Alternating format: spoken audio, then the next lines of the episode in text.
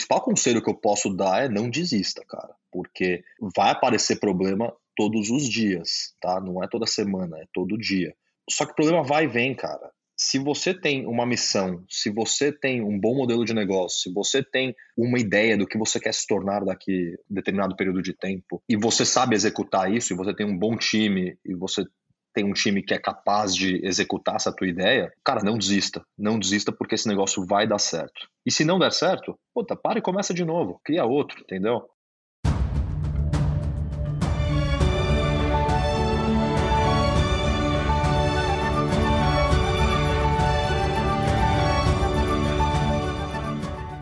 Estamos no ar. Me chamo Luiz Guilherme Prioli, sou associado do IFL São Paulo e seu âncora aqui no podcast Acendendo as Luzes.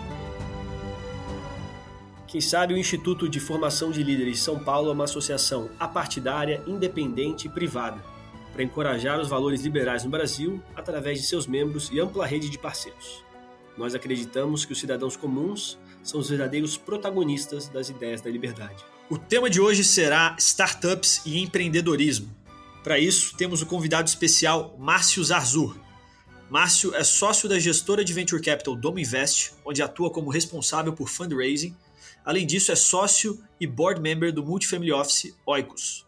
Possui formação em administração de empresas com ênfase em marketing pela SPM São Paulo e especialização em Venture Capital pela Wharton School, da University of Pennsylvania, e está cursando atualmente MBA da Columbia University em Nova York. É campeão sul-americano de jiu-jitsu, se interessa por família e investimentos em tecnologia. Cara, aí, pacote todo. E aqui também temos a companhia aqui comigo entrevistando o Márcio, dois membros do IFL também. Oscar Dayan, que é associado do IFL São Paulo, trabalha com aquisições de novos negócios na Tishman Spire. Oscar é formado em finanças pela Bentley University em Massachusetts. E também João Paulo Kittis, diretor de estratégia e comercial na Simpla, apaixonado por tecnologia, plataformas e estratégia. Ama esportes coletivos, como futebol e tênis, e é mergulhador nas horas vagas. Então, um monte de gente aqui faz coisas além de trabalhar e de FL. Muito bom saber. Obrigado aí, obrigado pela presença de todos, meus caros. E queria começar, Márcio, com uma pergunta para você, assim, de como que você vê o cenário de empreendedorismo e de startups hoje no Brasil? Você que está mais próximo disso de fundraising, de todo esse processo. Cara, vamos lá. Primeiro, obrigado aí pelo convite. Obrigado por oportunidade incrível de participar e falar com outras feras. Uh, o ambiente para empreendedorismo nunca esteve tão favorável e tão fértil. A gente vê cada vez mais startups surgindo. Nunca teve tanto dinheiro para investir em startups. O, o, volume de recursos que foi raised ano passado e retrasado no Brasil uh, é impressionante. Nunca antes teve, foi tão fácil captar dinheiro. Uh, a gente até falou um pouquinho antes do, da gravação, né? Como essas coisas mudaram, né?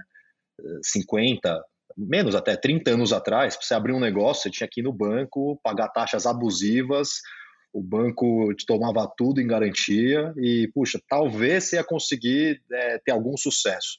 Hoje em dia tem um monte de fundo de, de, venture capital, fundo de private equity, querendo te dar dinheiro, pagando valuations altos, uh, e se você for minimamente preparado, você consegue raise algum capital.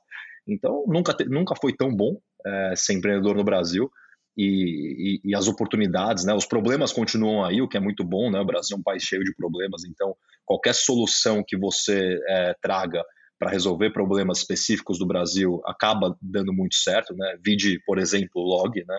Log é um business que em nenhum outro lugar no mundo, talvez vai na Ásia, em alguns lugares, mas dá, teria dado certo. Aqui é um unicórnio. Você pensa na Log nos Estados Unidos, não funcionaria muito bem, mas no Brasil é, se tornou um unicórnio porque resolveu um problema muito específico do Brasil, que é, uh, poxa, esse delivery, uh, uh, delivery rápido e, e, e, last mile. Então, long story short, empreenda no Brasil, faz sentido. É, falam que no Brasil você tem todos esse, esses problemas criados pelo governo que são é, uma é fonte é fácil para você começar. Exatamente. Se você não sabe por onde começar ou por onde empreender, procura um problema, parte desse problema. E você está de olho assim em outras, em outras empresas assim que também resolvem problemas desses criados pelo governo? Você vê esse como um trend aí muito forte na, no que você encontra? Eu acho que primeira coisa, tem muita empresa de GovTech aparecendo, que é basicamente aquelas empresas que tentam diminuir de alguma forma a burocracia que o governo impõe. Uh, pô, você abrir uma companhia no Brasil, acho que demora é, coisa de alguns meses para você fechar essa companhia, demora mais de um ano.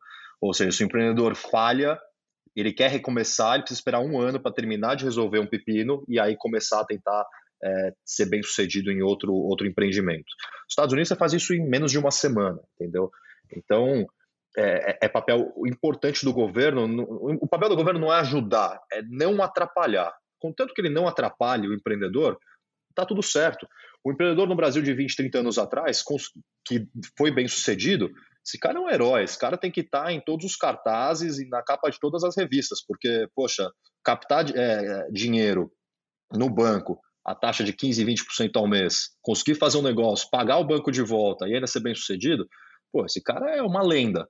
Uh, hoje em dia, continua difícil, né? Uh, porque, por causa das burocracias. Mas o acesso a capital ficou mais fácil. Acho que é um dos parâmetros aí que está mais fácil. Mas com certeza uh, os desafios se mantêm, né? O governo tem que tentar interferir menos, vamos dizer assim.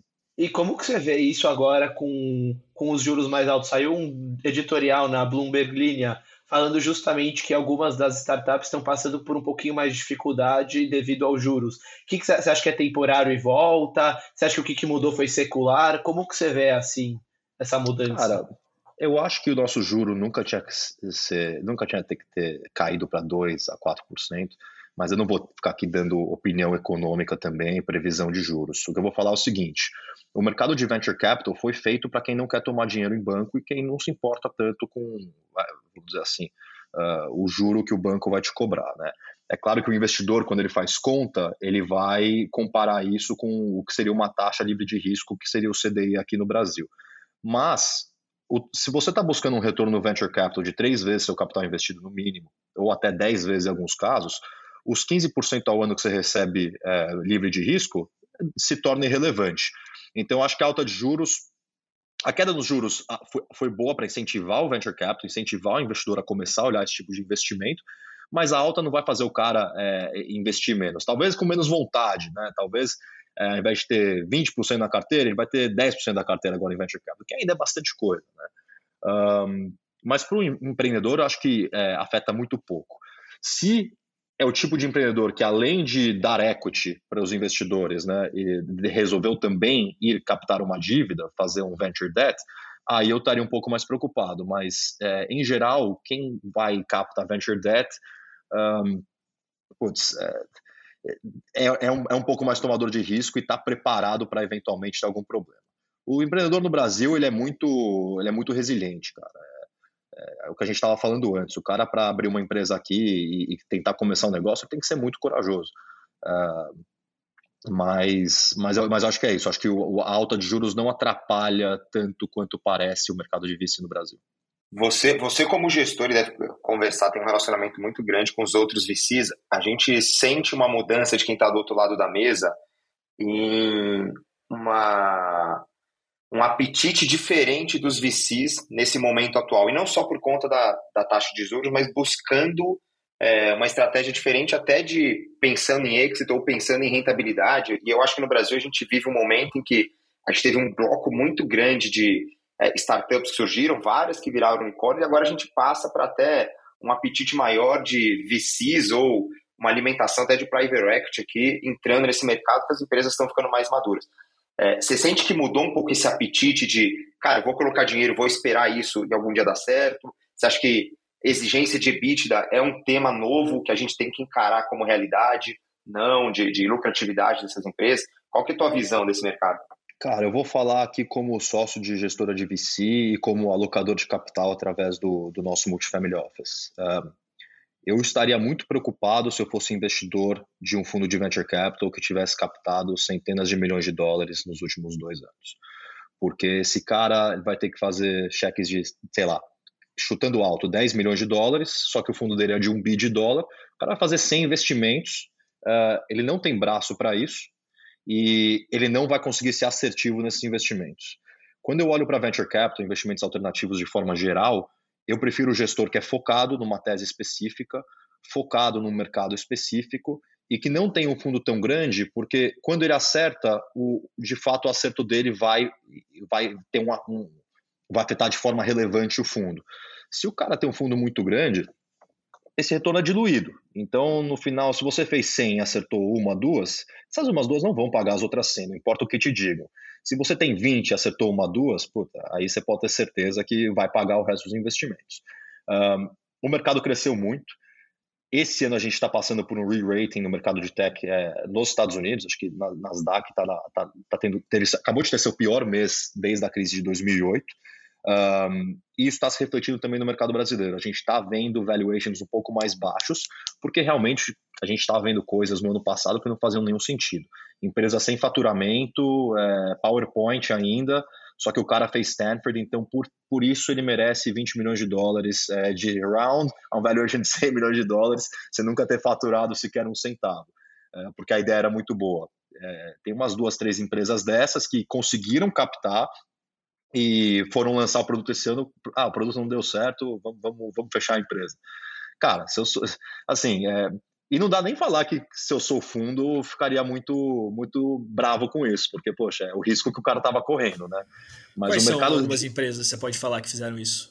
Ah, cara, eu não vou. Eu prefiro, eu prefiro, eu prefiro Queria saber de, o nome, cara. Queria não, saber o nome. Depois, depois offline eu te passo os nomes, mas é, eu prefiro me abster de falar de, de, de, outras companhias aí. Eu prefiro uhum. falar bem uh, das beleza, nossas beleza. do que mal das outras.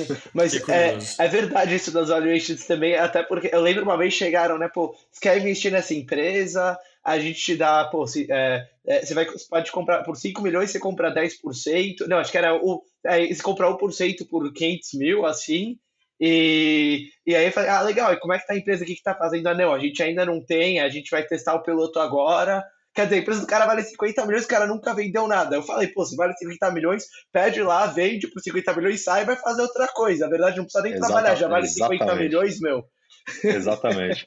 Não, e, e, e, o pior é o seguinte: é, chega essa empresa aí sem faturamento, ideia muito legal, mas putz, só PowerPoint, é. 100 milhões de dólares de valuation.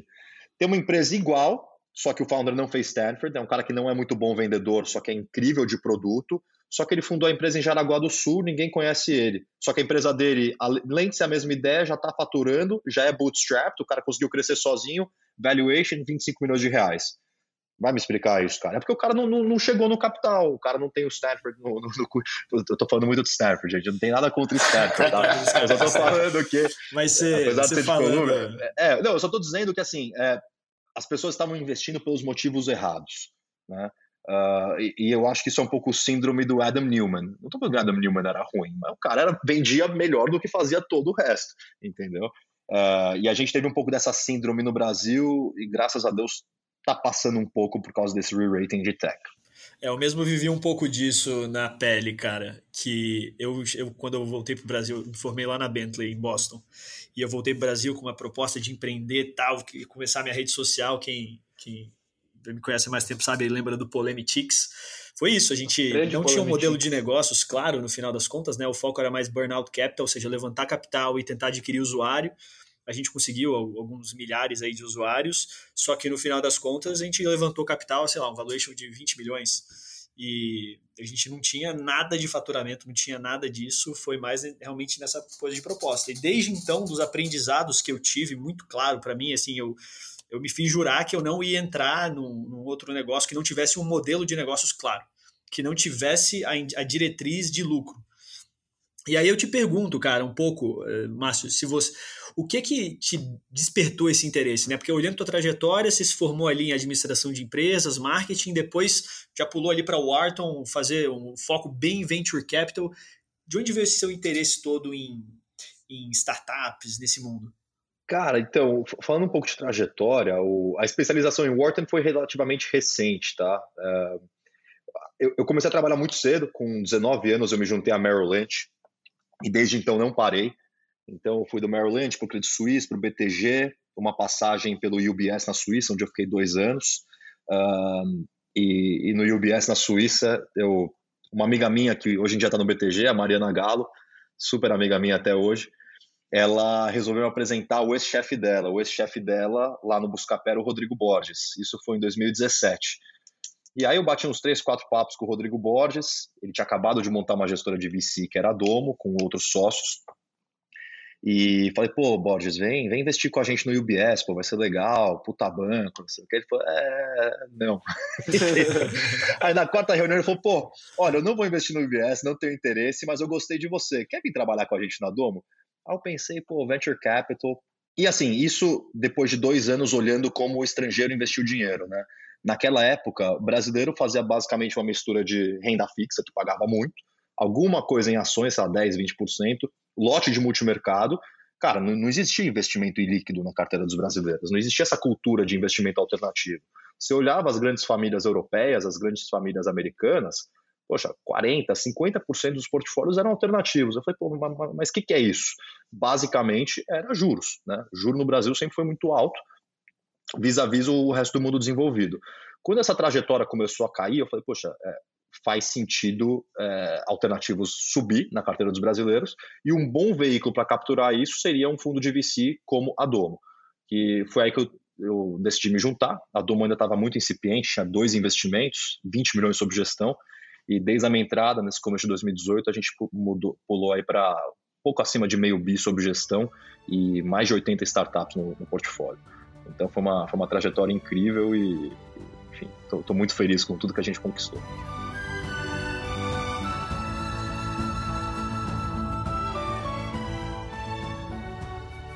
E você falou também, conversando ali com o João, você falou de tese, cara. Vocês, vocês falaram assim, pô, eu acredito mais em um VC que segue uma tese. É, qual que é a tese assim que você tem em mente para essas startups que vocês investem? É, você falou muito aí de modelo de negócio, cara. Acho que assim, muita empresa que dá errado tem um bom modelo de negócio. É, mas se o seu modelo de negócio for captar para adquirir usuário, queimar caixa, tem muito fundo que vai investir em você, mas não vai ser a domo. A nossa cabeça é, vamos procurar aquelas startups que não são tão hypadas, não estão no eixo Faria Lima e sei lá, antes eu ia falar eixo, eixo Rio São Paulo, mas não tem nada no Rio, então é eixo Faria Lima, é, Largo da Batata. É, se bem que eles conseguiram agora o Web Summit, que vai ser no Rio agora todo é. uma baita conquista. Realmente, acho que, acho que vai ser bom para o Rio de Janeiro. Mas voltando. Vamos começar a buscar startups que não necessariamente estejam dentro desse eixo, o, o, os founders não sejam caras comerciais, mas sejam muito bons de produtos e que a gente consiga entrar no valuation um pouco mais barato.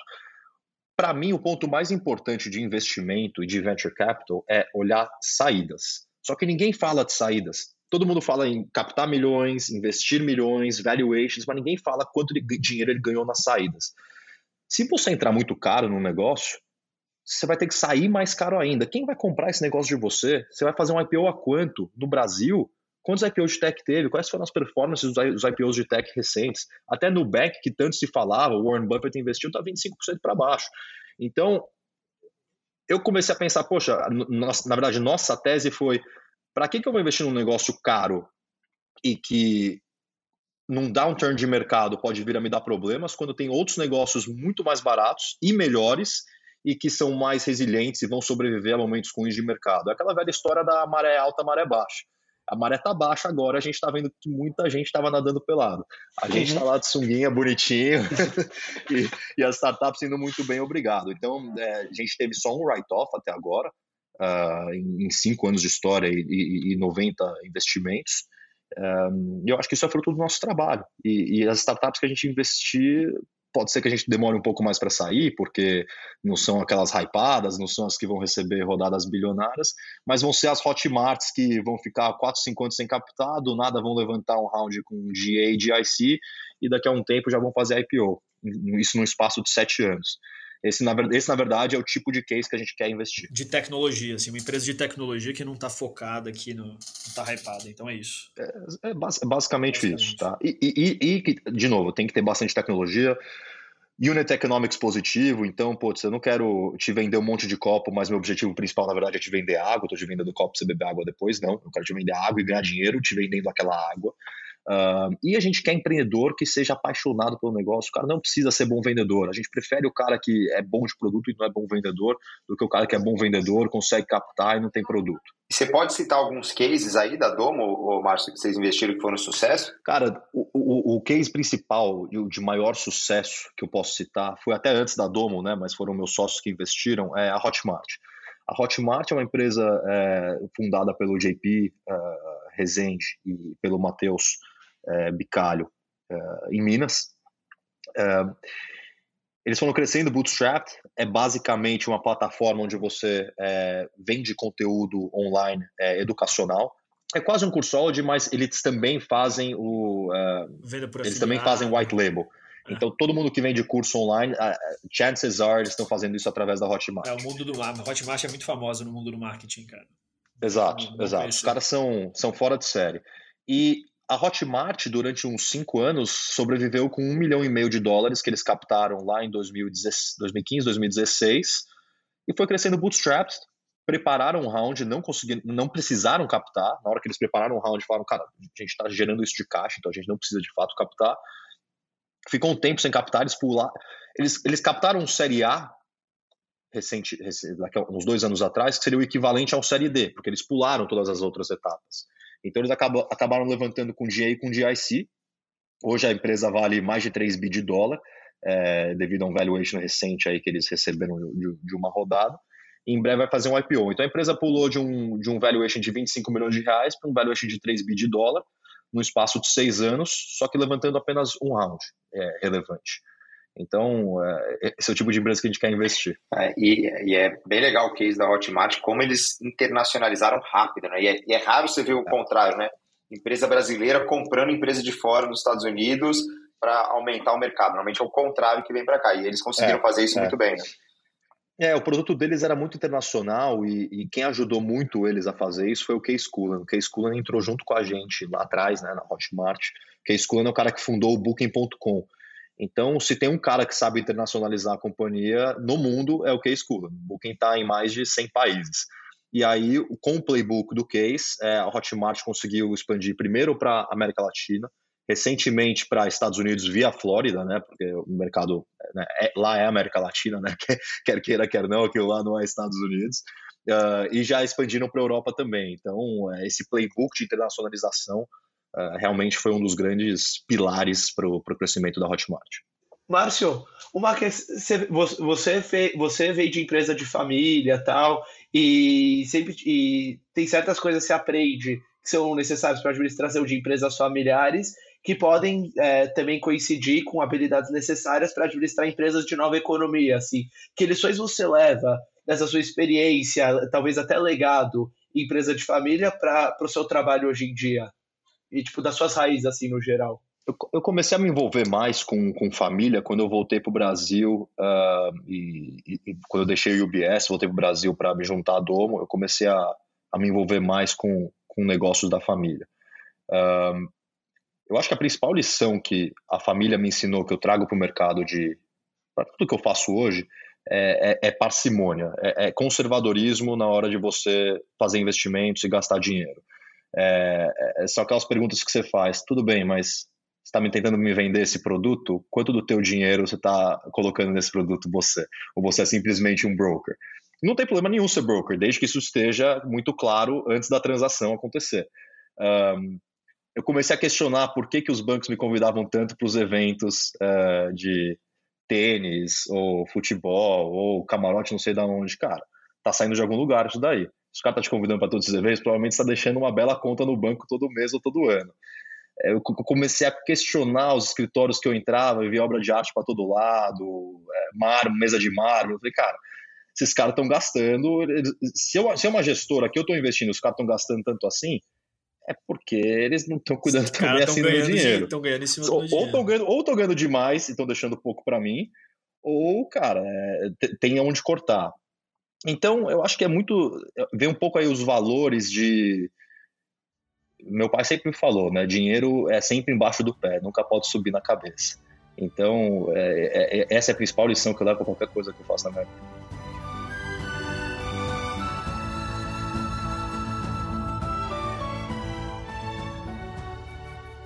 Cara, eu queria mudar um pouco de assunto, mas ainda voltar no tema de empreendedorismo. É, você que vive como sócio de uma, de uma gestora no Brasil, tanto o, Family Office quanto é, a Domo, é, e está vivendo esse mercado americano e vivendo nos Estados Unidos atualmente. Como que você analisa essa diferença entre empreender no Brasil e empreender nos Estados Unidos, dificuldades e, e obviamente também deve ter partes positivas, vantagens de empreender no Brasil. Qual é a tua leitura, Marcos? Você até já comentou da Hotmart rapidamente. Você comentou da Hotmart também, que agora eles estão indo para lá, assim. Talvez você até puder colocar o contexto da Hotmart meio que empreender nesse novo mercado no contexto da sua explicação. É, é que assim, o, o, empreender da Hotmart é muito diferente do empreender de um novo empreendedor, né? O Hotmart já está chegando aqui com muito dinheiro, eles estão expandindo para outro país, tem seus desafios, mas é, eu acho que é um, é um pouco mais fácil do que você começar do zero. Mas se você comparar o cara que começa no zero aqui nos Estados Unidos e o cara que começa do zero no Brasil, o cara aqui tem muito mais facilidade, né? Primeiro que eles são first movers. O mercado de VC aqui existe desde a década de 80, talvez até antes. Uh, pô, a Apple recebeu investimento de VC lá atrás. É, então, poxa, é, é, um mercado que existe há muitos anos e, e, e, não é só a questão dos juros, tá? Porque os Estados Unidos teve juro muito alto durante muito tempo também. É uma questão que é um mercado mais empreendedor. Um, é, é, um mercado onde se incentivam muito os, os, os é, business people de forma geral e que o empresário é visto com muito louvor, com muita admiração e não no Brasil como empresário é visto como, putz, sei lá, é, bandido muitas vezes, né? Especialmente da forma como a esquerda gosta de retratar. Então, acho que a primeira coisa é isso, né? Aqui todo mundo está muito incentivado a, a, a, ir lá fazer seu dinheiro e, e, e, se você consegue fazer isso, você é muito admirado.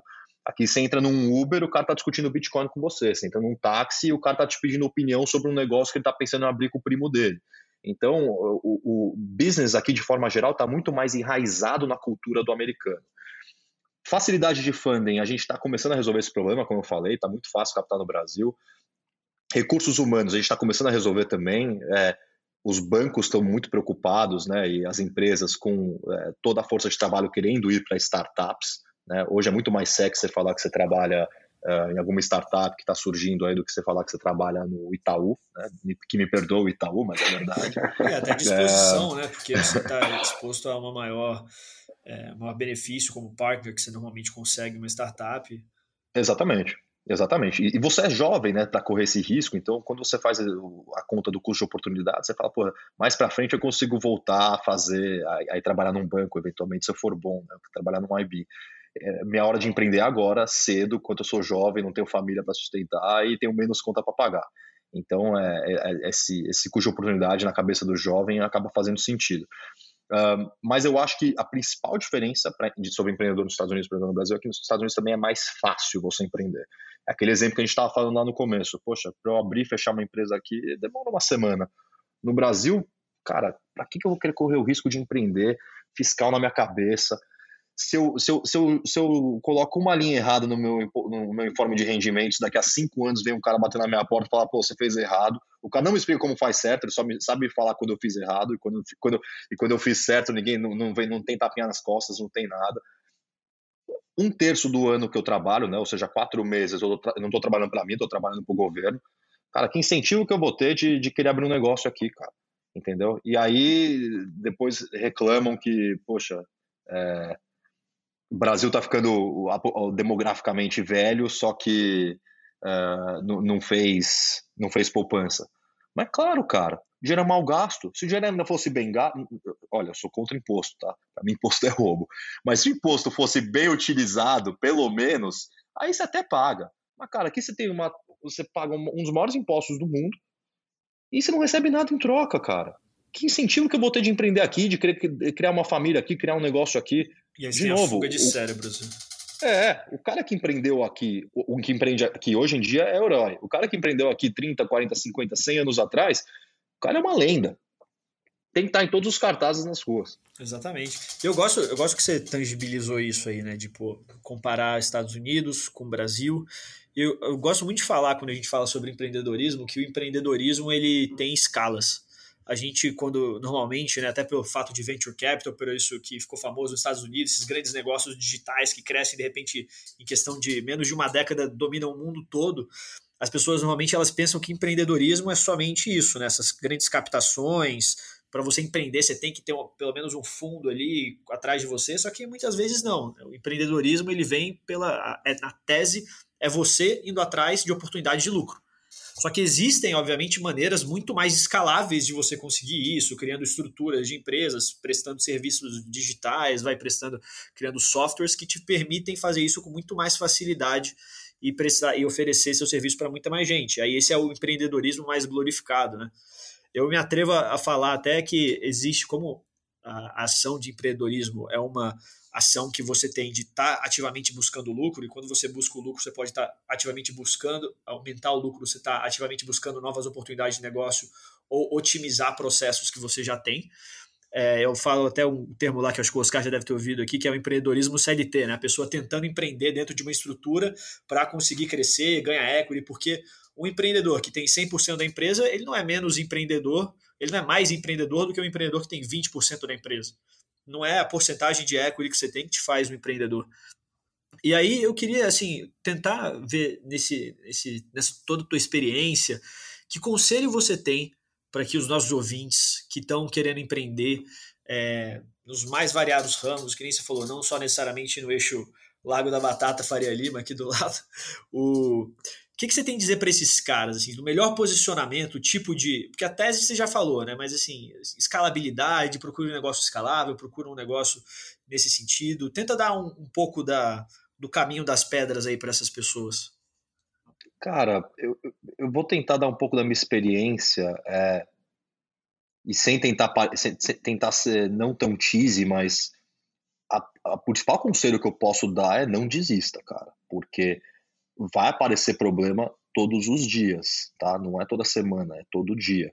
Uh, só que o problema vai e vem, cara. Se você tem uma missão, se você tem um bom modelo de negócio, se você tem uh, uma ideia do que você quer se tornar daqui determinado período de tempo e você sabe executar isso e você tem um bom time e você tem um time que é capaz de executar essa tua ideia, cara, não desista, não desista porque esse negócio vai dar certo.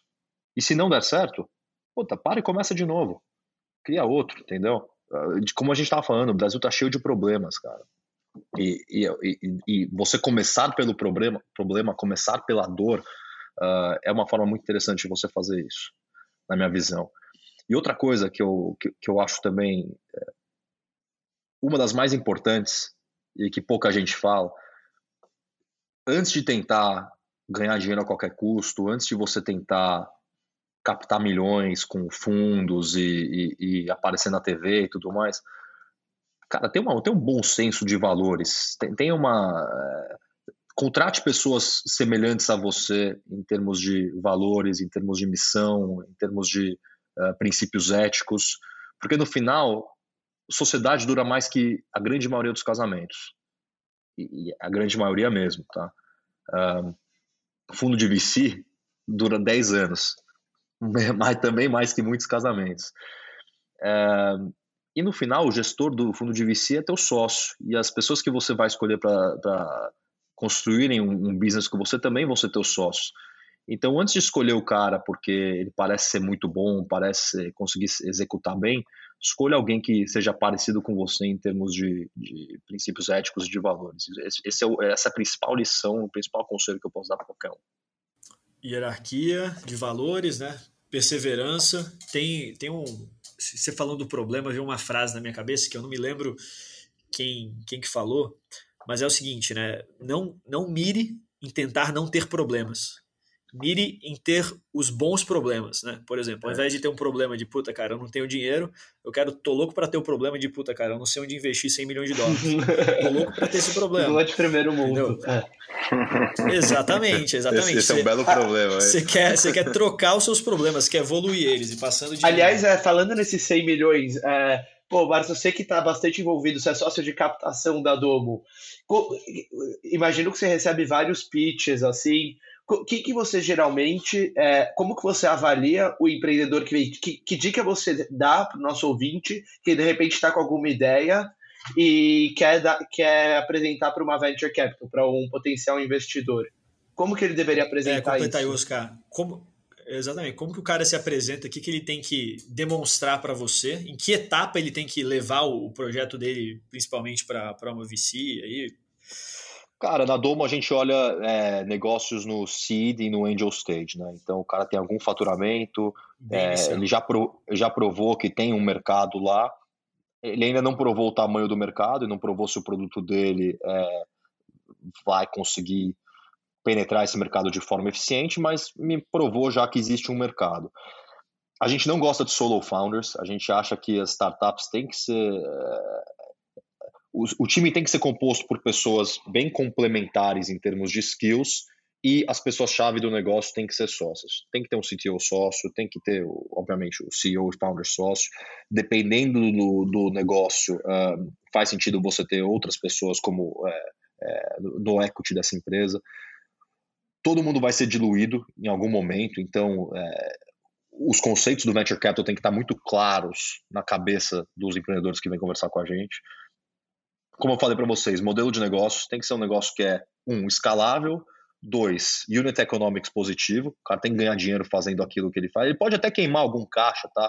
É, aumentando o número de usuários, gastando em marketing, mas naquele produto que ele vende, ele tem que ser é, unit economics positivo. Um, e, de novo, cara, vem pra gente com uma ideia do que seria uma eventual saída.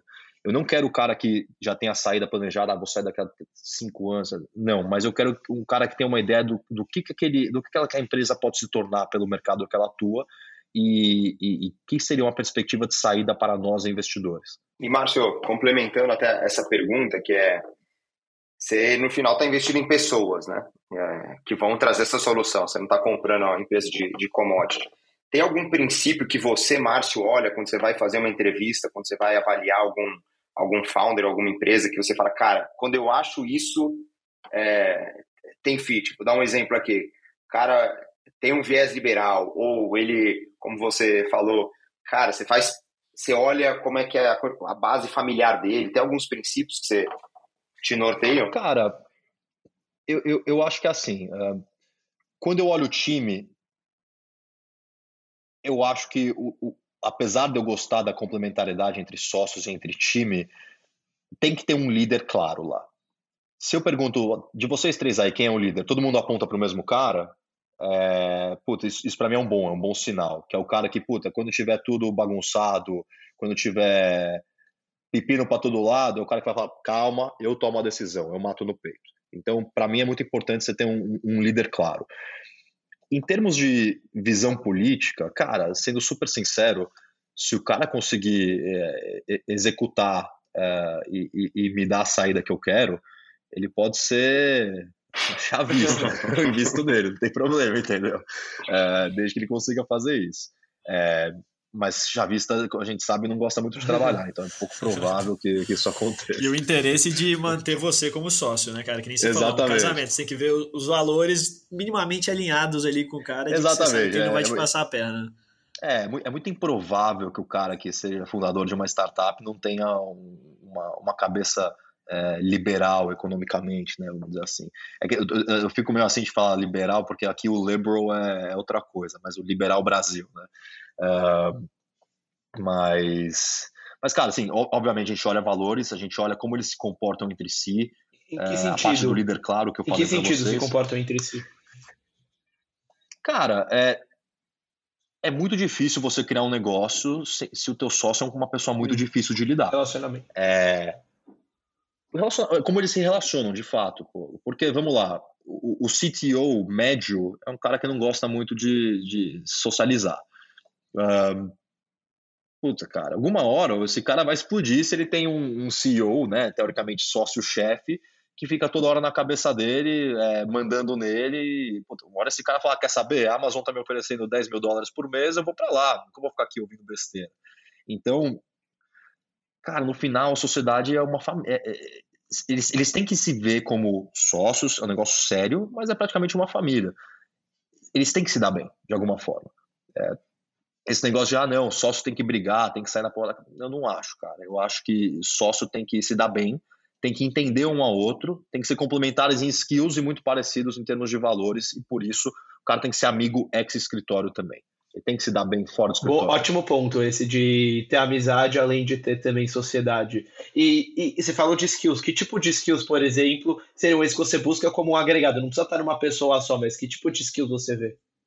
Calma, antes disso, eu queria só um ponto engraçado. Ontem um amigo meu me perguntou se ele, se ele deveria se juntar a uma startup, né? Pô, estão me convidando, estão me oferecendo equity. Eu falei assim, cara, os seus futuros sócios, né, potenciais, você convidaria algum deles para ser padrinho do seu filho? Aí ele, puta, não pensei nisso. Falei, cara, então pensa nisso. Se a resposta for sim, pode virar sócio. Se a resposta for não, esquece. É isso, cara. Você tem que se juntar com pessoas que você estaria confortável em trazer para dentro da sua casa e não jantar com a sua mãe. Ótima métrica, guys. Mas a tua pergunta anterior é sobre os skills. Cara, você tem que, ser, tem que ter um cara bom de produto. Obviamente tem que ter um cara bom de tecnologia não necessariamente você tem que ter um cara bom de raise, mas você tem que ter um bom cara comercial que vai vender aquele produto, especialmente se teu produto for B2B, um cara que saiba sentar com as empresas, entenda o ciclo de venda do teu produto, entenda o ciclo de decisão das empresas, quem são decision makers do teu cliente. Uh, então esse cara comercial é, é muito importante. Tem que ter um controller. Antes até de ter CFO, uma startup tem que ter um controller. O controller é o cara que vai, pô, quanto que entrou, quanto que saiu, como estão meus KPIs, vamos fazer um acompanhamento aqui dos meus OKRs para ver se eu estou performando de acordo com o que eu tinha proposto lá no começo. Explica, explica então, aí para quem está ouvindo o que, que é KPI e OKRs. Tá, é, cara, resumidamente, KPIs e OKRs são índices que medem alguma coisa específica do teu negócio. Então, se eu, se eu dou crédito, um, um dos meus KPIs ou OKRs vão ser uh, número de créditos cedidos ou volume de créditos cedidos ou número de avaliações em que o cara que estava pedindo crédito passou, número de créditos negados, esse tipo de coisa.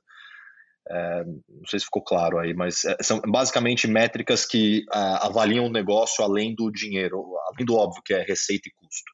Um, então, eu preciso ter um controller que fique acompanhando isso e fique de fato norteando para onde todo mundo está trabalhando. Não adianta nada eu ter uma equipe muito hard worker, que está lá dando sangue, pessoal muito inteligente, se eu não sei se eu estou chegando mais perto dos meus objetivos, ou se eu estou indo bem em métricas que não são importantes para mim naquele momento, e não foi o que eu me propus a fazer lá atrás.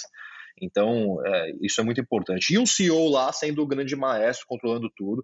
CEO no estágio de companhia que a gente investe, ele é mais um faz tudo do que um, apenas um decision maker. O cara vai lá, dá pitaco em, em, em tudo quanto é coisa, mas é, é, é um cara que é respeitado dentro da companhia para fazer isso, né? O cara que foi escolhido, né, pelo sócio para fazer isso. Um, mas essa função de orquestrador é muito importante também.